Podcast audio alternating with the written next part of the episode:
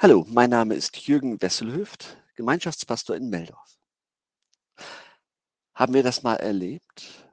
Waren Sie vielleicht mal direkt dabei, als jemand sagte, du bist für mich gestorben?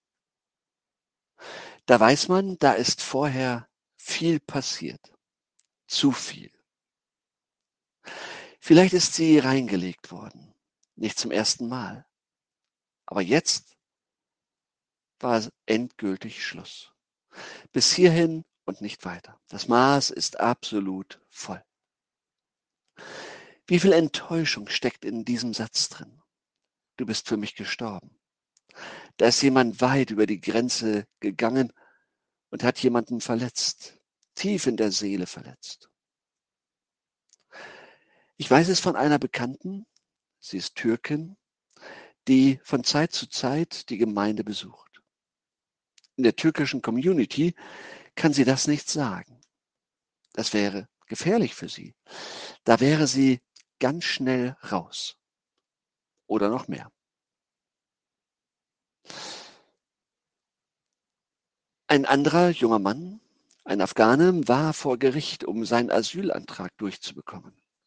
Ich war dabei, als er der Richterin berichtete, wie seine Mutter ihm gegenüber sagte, ich habe keinen Sohn mehr.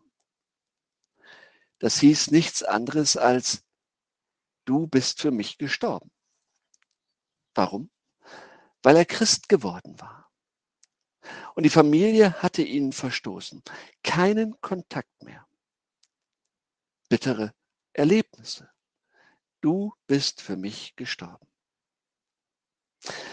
Geht es Gott genauso, dass wenn er so über uns enttäuscht ist, dass er einen Schlussstrich zieht? Dass er Grund dazu hätte.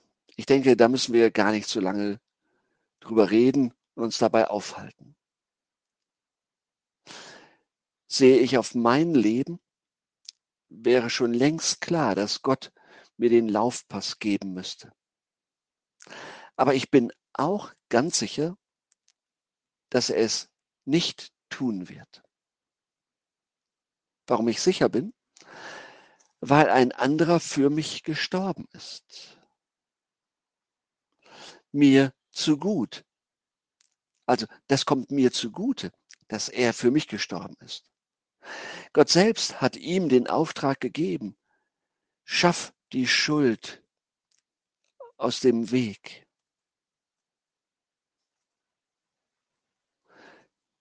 Zwischen den Menschen und mir.